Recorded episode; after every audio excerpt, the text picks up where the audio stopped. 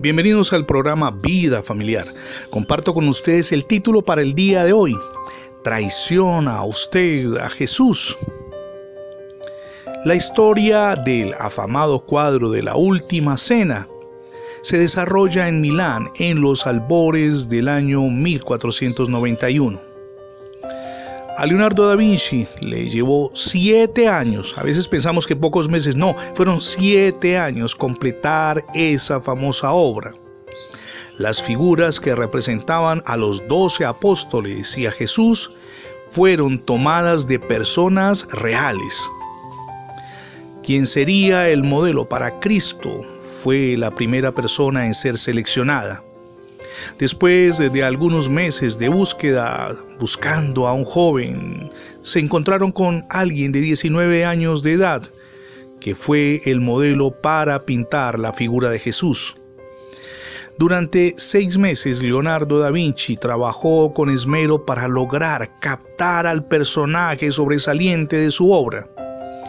Y durante los seis años siguientes, Da Vinci continuó en la búsqueda de personas que representaran a los once apóstoles, dejando para el final a quien representaría Judas, el que traicionó a Cristo por 30 monedas de plata, más o menos 20 dólares al cambio del día de hoy.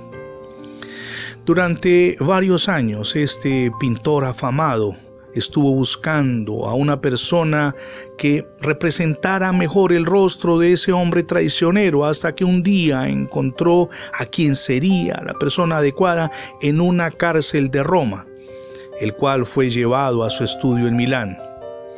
Cuando Leonardo dio el último trazo a su obra, dio la orden a los guardas para que se llevaran al prisionero de nuevo al calabozo, y éste en voz alta le preguntó al artista, ¿no reconoce quién soy? Leonardo da Vinci lo estudió cuidadosamente y le respondió que nunca lo había visto en su vida hasta aquella tarde en el calabozo de Roma. Entonces el prisionero, contemplando al artista, le gritó, Leonardo da Vinci, míreme nuevamente, pues yo soy aquel joven cuyo rostro escogió para representar a Cristo hace siete años. Por aquel entonces corría el año de 1498. Mi amigo y mi amiga Judas aparece en la historia sagrada como el personaje que traicionó a Jesús. De él solo se sabe sobre su apostolado, su traición y su muerte.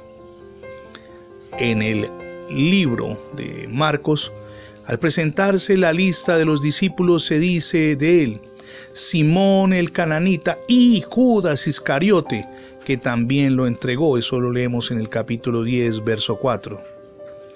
Piense por un instante que nosotros negamos a Jesús cuando nuestras acciones no son coherentes con aquello que profesamos en nuestra condición de cristianos. Actuar contrario a aquello que hemos aprendido de Jesús al interior de nuestra familia, con nuestro cónyuge, con nuestros hijos, con las personas que nos rodean, es tanto como traicionar a Jesús.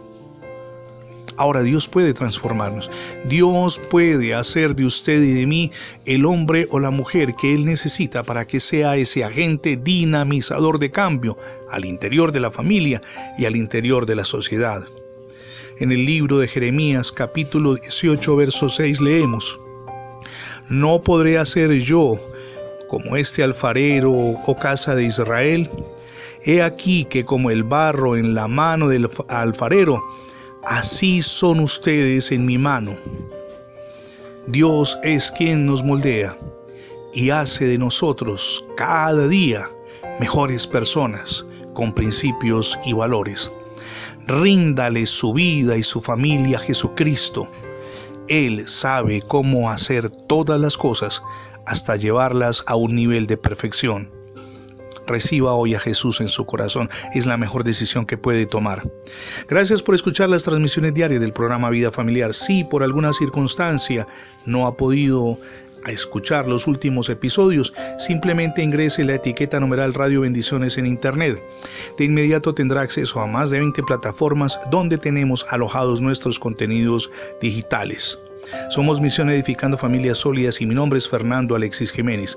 Dios les bendiga hoy rica y abundantemente.